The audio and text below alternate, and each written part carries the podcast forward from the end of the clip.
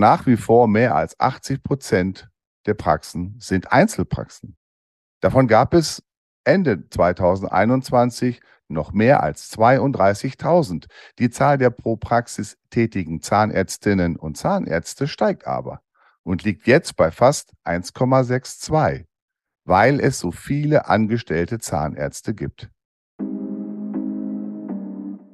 Was ich heftig fand, sind tatsächlich die Kosten für die Neugründung einer Einzelpraxis. Hier werden mehr als 627.000 Euro genannt. Das ist schon eine Hausnummer, die muss man erstmal wieder reinwirtschaften und abzahlen können. Herzlich willkommen zu Dental Minds, dem Infopodcast für Zahnarztpraxis und Labor. Mit Marion Marschall und Karl-Heinz Schnieder. Fachredakteurin und der Fachanwalt diskutieren Themen und Trends für Praxis und Labor und verhelfen Ihnen zu mehr Durchblick im Dentalmarkt. Verlassen Sie sich drauf.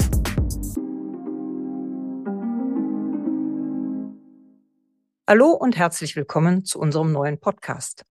Es ist viel in Bewegung im Dentalmarkt. Die Praxis- und Laborlandschaft verändert sich so stark wie lange nicht und die Politik tut das ihre dazu, dass es nicht einfacher wird. Da den Überblick zu behalten, um rechtzeitig reagieren zu können, ist neben dem Alltag in Praxis und Labor oft kaum zu schaffen. Wir sind Marion Marschall und Karl-Heinz Schnieder und freuen uns, für Sie jeden Monat Themen und Trends unter die Lupe zu nehmen, die für Sie in Zahnarztpraxis und im Dentallabor wichtig sind oder werden könnten. Zusammen bringen wir mehr als 50 Jahre Erfahrung im Dentalmarkt ans Mikrofon. Mit Gesundheitspolitik, Zahnarztpraxen und Dentallaboren. Als Fachredakteurin und als Fachanwalt für Medizinrecht und Inhaber einer Kanzlei, die überwiegend Heilberufler betreut. Und bei besonderen Themen holen wir uns Experten dazu. Starten wollen wir mit einem Blick auf den aktuellen Praxismarkt. Die Zahl der Zahnarztpraxen in Deutschland ist seit Jahren leicht, aber stetig rückläufig. Wie viele Praxen gibt es eigentlich noch? Und wie viele Zahnärzte arbeiten da? Inzwischen wurde die 40.000er Schwelle nach unten durchschritten. Laut KZBV-Jahrbuch waren es Ende 2021 noch 39.875 Praxen. Vor zehn Jahren waren es noch 44.583 und 2005 sogar fast 45.800. Damit ist auch die Zahl der niedergelassenen Vertragszahnärztinnen und Zahnärzte weiter gesunken. Da waren es in der Mitte der 2000er Jahre mal deutlich mehr als 55.000. Im ersten Halbjahr 2022 nur noch 45.638. Aber die Zahl der in den Praxen angestellt tätigen Zahnärzte steigt seit 2007 deutlich. Die machen inzwischen mehr als ein Viertel, nämlich 27,3 Prozent der insgesamt 62.780 der in den Praxis tätigen Zahnärzte aus. Oder in Zahlen 17.142.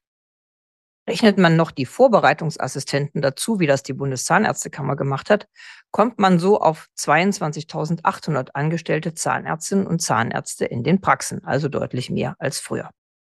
Die Zahlen der Vertragszahnärzte schwanken ja immer etwas. Und folgt man der KZBV-Statistik, gehen seit einigen Jahren mehr Zahnärztinnen und Zahnärzte aus dem Beruf, als neue Vertragszahnärzte in die Praxen kommen. Die Bundeszahnärztekammer weist dazu in ihrem neuen statistischen Jahrbuch verschiedene Szenarien aus. Je nach Zahl der Approbationen werden 2030 nur noch zwischen 60.400 und rund 52.580 als Zahnärztinnen und Zahnärzte niedergelassen tätig sein. Und die arbeiten ja nicht alle in Vollzeit, wie wir wissen. Wenn man das also noch umrechnet, sind es in den sogenannten Vollzeitäquivalenten gut 2000 weniger. Da schlägt dann auch der demografische Wandel voll durch. Denn die Babyboomer gehen in den nächsten sieben bis zehn Jahren in großer Zahl in den Ruhestand. Tja, also rechnen wir weiter mit weniger, dann aber größeren Praxen und immer mehr angestellten Zahnärzten? Könnte man annehmen und hat man auch immer so angenommen, hat sich aber vielleicht doch nicht so durchgesetzt. Schaut man in die Statistiken, ist die Zahl der MVZ medizinische Versorgungszentren, zwar seit 2015, seit Öffnung der facharztgleichen MVZ, auf 1237, das war die Zahl Ende 2021, gestiegen. Aber sie machen nur 3,1 Prozent der Praxen aus. Mehr als 6600 oder 16,6 Prozent sind sogenannte Berufsausübungsgemeinschaften, BAGs. Und nach wie vor mehr als 80 Prozent der Praxen sind Einzelpraxen. Davon gab es Ende 2021 noch mehr als 32.000. Die Zahl der pro Praxis tätigen Zahnärztinnen und Zahnärzte steigt aber und liegt jetzt bei fast 1,62, weil es so viele angestellte Zahnärzte gibt. Ab 2017 gab es ja so einen richtigen Boom bei den MVZ-Gründungen. Da waren ja dann auch die facharztgleichen MVZ freigegeben. Hält dieser Boom aus Ihrer Beobachtung eigentlich noch an? hat sich weiter differenziert. Zu Anfang dieser Boomzeit spielte die Anzahl der angestellten Zahnärzte eine wichtige Rolle. Die damalige Begrenzung von zwei Volltagsangestellten ist für viele Praxen eine Wachstumsgrenze gewesen und sie wandelten dann ihre Praxen in ein MVZ um, um eine unbegrenzte äh, Zahl angestellter Zahnärzte beschäftigen zu können. Heute sind die Motive, und das beobachten wir, wesentlich vielfältiger. Die Umwandlung äh, wird häufig äh, vollzogen, um auch den Marktauftritt zu verbessern. Äh, ein Zentrum nach außen hin zu zeigen und intern auch zu führen, ist vielerorts ein wesentliches Motiv. Ferner die Beteiligungsmöglichkeiten junger Zahnärzte. Während ich bei einer Gemeinschaftspraxis Partner aufnehmen kann, die aber auch im Kernbereich dann der Gesellschaft gleichberechtigt mitstimmen können, ist eine Beteiligungsmöglichkeit an einer Gesellschaft äh, möglich, führt aber nicht automatisch auch zu gleichen Stimmrechten. Und wir haben, wir leben heute in einer Zeit, wo eben viele Praxen keinen Nachfolger mehr finden. Vor diesem Hintergrund erweist sich das MVZ in manchen Fällen als sogenanntes Alterssicherungsmodell. Das heißt, Praxen werden aufrechterhalten, die Inhaber reduzieren ihre Tätigkeit und beschäftigen angestellte Zahnärzte. So bleibt der Standort erhalten und am Ende des Tages eröffnet sich eine weitere Einnahmemöglichkeit. Also man sieht, die, die, die Motivationslage ist heute wesentlich differenzierter. Wir haben heute auch mehrere kleinere Praxen, die diesen Weg zum MVZ überlegen, aus verschiedensten Gründen heraus. Auch die aktuellen Überlegungen des Gesetzgebers, wir wissen nicht genau, wo die Reise hingeht, führt bei manchen dazu, einen geplanten Schritt der Umwandlung möglicherweise vorzuziehen. Dann schauen wir uns die Rolle der Investoren, der sogenannten Fremdinvestoren auf unserem dentalen Markt an. Und laut KZBV sind aktuell 435 sogenannter Investoren-MVZs im Markt unterwegs. Der Anteil liegt mithin bei der Gesamtzahl der MVZs bei 29 Prozent. Auf der KZBV-Vertreterversammlung wurden noch 379 genannt, die zu 13 Finanzinvestoren gehören. Vor einigen Monaten hatten wir bereits auf einer Tagung festgestellt, ich erinnere mich daran gut, es war eine Quintessenz-Tagung, wo wir dieses Thema, das gerade neu war, vorgestellt haben. Und damals schon äh, sprach ich vom Flixbus-Effekt, der sich einstellt, nämlich dann, dass eine größere Anzahl von Investoren am Ende sich auf einige wenige konzentrieren wird. Und genau so erleben wir es heute. Die Investoren heute kaufen immer noch, ja, aber sie kaufen mittlerweile anders. Sie sind zielgerichteter, schauen viel mehr auf die Zahlen und auf die Bedeutung äh, des äh, abgebenden Zahnarztes, der möglichst lange gebunden werden soll, weil es sich bei vielen Investoren eingestellt hat, dass nach Weggang dann des ehemaligen Inhabers sich das Nachfolgeproblem auch in diesen Einrichtungen stellt. Andere wiederum kaufen lagerorientiert. Also wir stellen fest, der Markt ist kleiner geworden für die Fremdinvestoren aus meiner Sicht stellen sie keine großartige Bedrohung dar. Äh, und vor dem Hintergrund werden wir weiterhin sie als weiteres Angebot im Markt erleben. Ja, da werden wir auch warten müssen, was denn die Gesetzgebungsmaschine zum Thema Fremdinvestoren im Gesundheitssystem ausspucken wird und was davon nach Bearbeitung durch Parlament und Lobbyisten am Ende gesetzt wird in Sachen Investoren MVZ. Das soll ja jetzt in dem ersten Halbjahr 2023 kommen. Anfang des Jahres gab es ja wieder mal die jährliche Auswertung zu den Existenzgründern, die die APO-Bank immer erstellt, diesmal für das Jahr 2021. Bei den Existenzgründungen liegt aber ganz klar immer noch die Übernahme einer Einzelpraxis vorne. Ist das für Sie überraschend? Ein Stück weit schon. Es gab viele Experten, die die Einzelpraxis als Auslaufmodell bezeichnet haben. Aus unserer Beratungserfahrung zeigt sich allerdings schon immer, dass viele Zahnärzte alleiniger Chef im Ring sein wollen. In Einzelpraxis mit angestellten Zahnärzten und dann auch unserem Beratungsansatz folgend kooperationsvernetzt. Das heißt alleine und eigenverantwortlich, aber im kollegialen Netzwerk. Dieser Trend ist ungebrochen und setzt sich immer weiter fort. Der Trend, der anfänglich vermutete Trend, dass den Kooperationen, den Berufsausübungsgemeinschaften die Zukunft gehört, setzt sich nach unserer Wahrnehmung so nicht fort. Die Gründe mögen äh, vielfältig sein.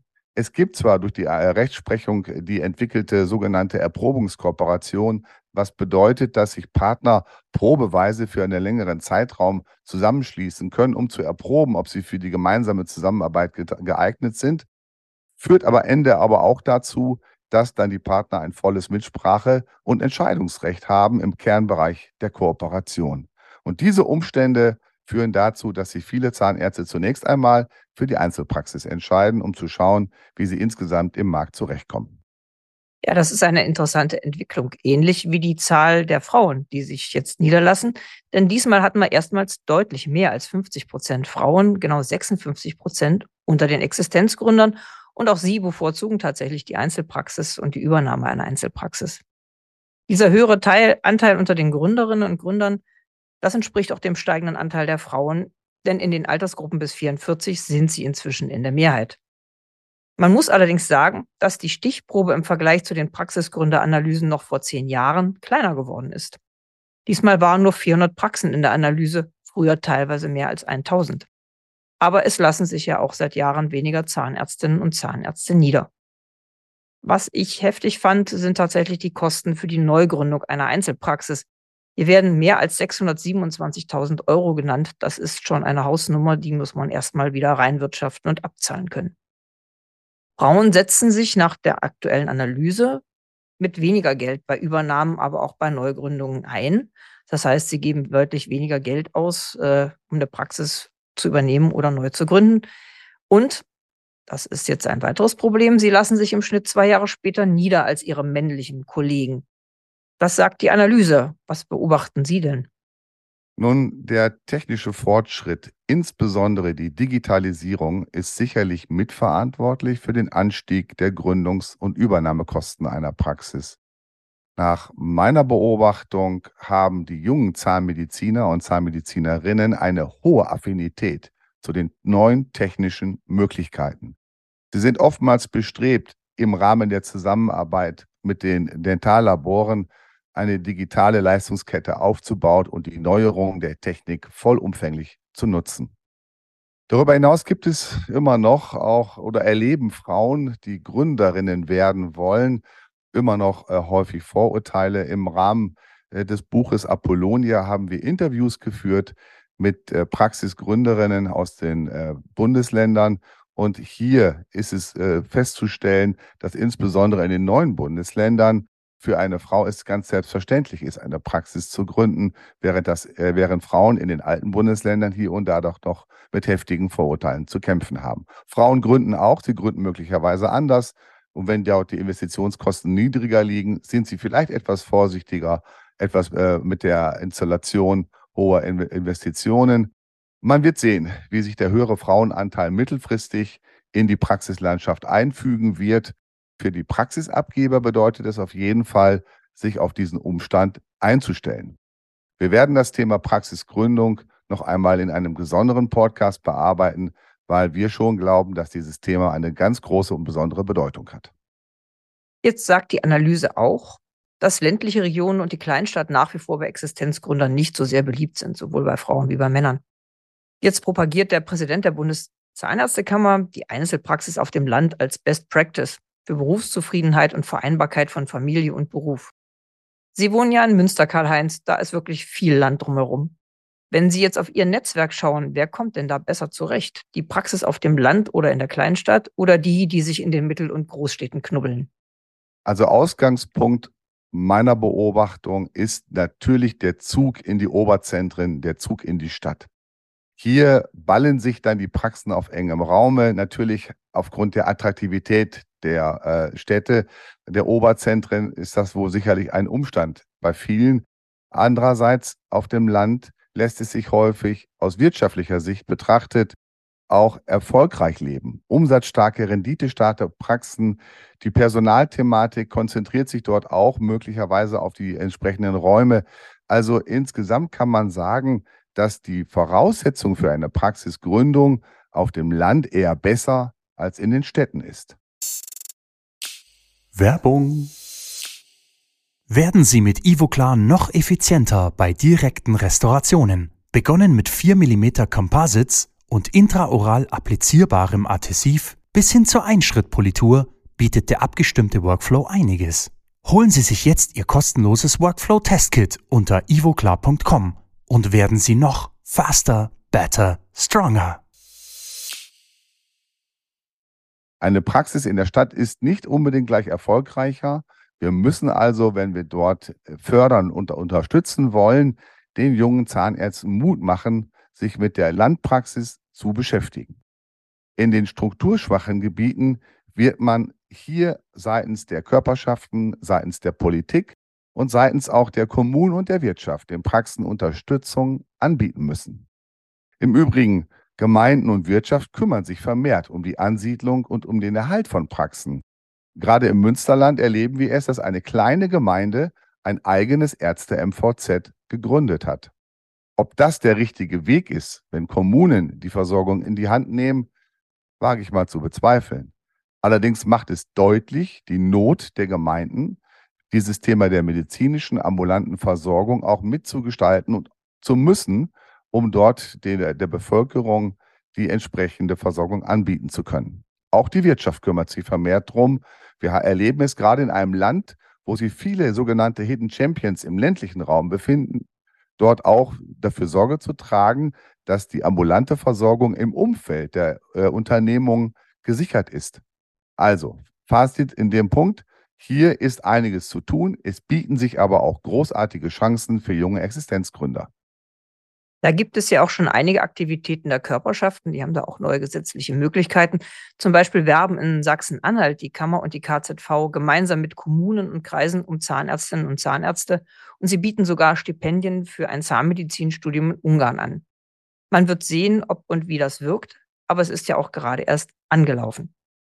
Auch das ist richtig und unterstützt im Grunde die Einschätzung, dass man sich vermehrt um den beruflichen Nachwuchs jetzt kümmert. Das erleben wir hier in Westfalen-Lippe, in Nordrhein, in Brandenburg und in vielen anderen Regionen. Dieses Thema ist nach oben gesetzt worden auf die Agenda derjenigen, die sich um diese Punkte nachhaltig zu kümmern haben. Unabhängig davon werden aber auch politische Entscheidungen wie die Krankenhausreform oder auch die Eingriffe wie die jetzt vollzogene Budgetierung der Honorarvolumen die Praxislandschaft bei den Zahnärzten weiter verändern. Die große Ausstiegswelle der Babyboomer kommt ja erst noch. Das wird auch die verbliebenen Praxen fordern. Bis jetzt waren die Veränderungsprozesse noch eher langsam. Es ist allerdings zu erwarten, dass das wesentlich mehr Fahrt aufnimmt. Denn das Gap zwischen den Berufsanfängern, die nachkommen, und denen, die aus der Praxis gehen, wird ja größer werden. Ja, das stimmt, denn die Zahl der Approbationen liegt zwar seit Jahren höher als 2000 jährlich. Die BZEC Bundeszahnärztekammer führt für 2021 laut Statistik fast 2500 abgeschlossene Approbationen an. Aber die Kassenzahnärztliche Bundesvereinigung hat schon gerechnet, dass das nicht ausreichen wird, um die heutige sehr hohe Versorgungsdichte in Deutschland aufrechtzuerhalten. Da werden wir auch in einer der kommenden Folgen nochmal draufschauen müssen. Abschließend möchte ich noch einen Gedanken zur Förderung des Themas der Praxisgründung in den Ring werfen. Einen Punkt, auf den man so ohne weiteres gar nicht kommt. Wenn man sich überlegt, was denn heute die jungen Zahnärztinnen und Zahnärzte abhält, sich rechtzeitig oder frühzeitig in die Selbstständigkeit zu begeben, dann kommt ein Punkt ins Spiel, der überraschend scheint. Der Hauptgrund für die mangelnde Neigung, sich niederzulassen, ist nicht unbedingt die neue Work-Life-Balance oder die neue berufliche Auffassung der jungen Menschen, die im Grunde das Leben nach vorne stellen und den Beruf in die zweite Reihe stellen. Nein, sondern häufig auch die Angst vor Regressen. Dieser überraschende Effekt ist tatsächlich in den Köpfen junger Mediziner verhaftet, dass die Niederlassung mit, verbunden ist mit sehr viel Administration und auch mit Bestrafungselementen, die in Regresse einmünden können. Diese Auffassung treffen wir sehr, sehr häufig in der Praxis an. Und hier gilt es, Abhilfe zu schaffen, diese Thematik so abzumildern, dass am Ende des Tages diese Angst verschwindet. Und erlaubt sei mir noch ein Punkt, der ganz bedeutsam und wichtig ist. Wenn ich in diesem Bereich Werbung machen möchte für die freiberuflich tätige Praxis, dann muss ich Botschafter meines eigenen Berufes werden. Nach außen gehen und dafür an jeder Stelle meines Tuns sorgen, dass der Punkt der Freiberuflichkeit, die Tätigkeit etwas ist, für das es sich lohnt zu arbeiten. Das war Dental Minds, der Infopodcast für Zahnarztpraxis und Labor mit einem Blick auf die aktuelle Praxislandschaft. Vielen Dank fürs Zuhören. Wir freuen uns, wenn Sie unseren Podcast bei Spotify oder Apple Podcasts bewerten und wenn Sie ihn beim Dienst Ihrer Wahl abonnieren. Es gibt jeden ersten Donnerstag im Monat eine neue Folge, überall da, wo es Podcasts gibt. Wenn Sie Anmerkungen und Fragen zu dieser Folge haben, dann schreiben Sie uns an podcast.quintessenz.de. Alle Links und Adressen zu mehr Informationen zu unserem Thema finden Sie in den Show Notes. Wir sagen Tschüss und bis zum nächsten Mal. Das war Dental Minds der Infopodcast für Zahnarztpraxis und Labor. Mit Marion Marschall und Karl-Heinz Schnieder. Ein Quintessence Podcast.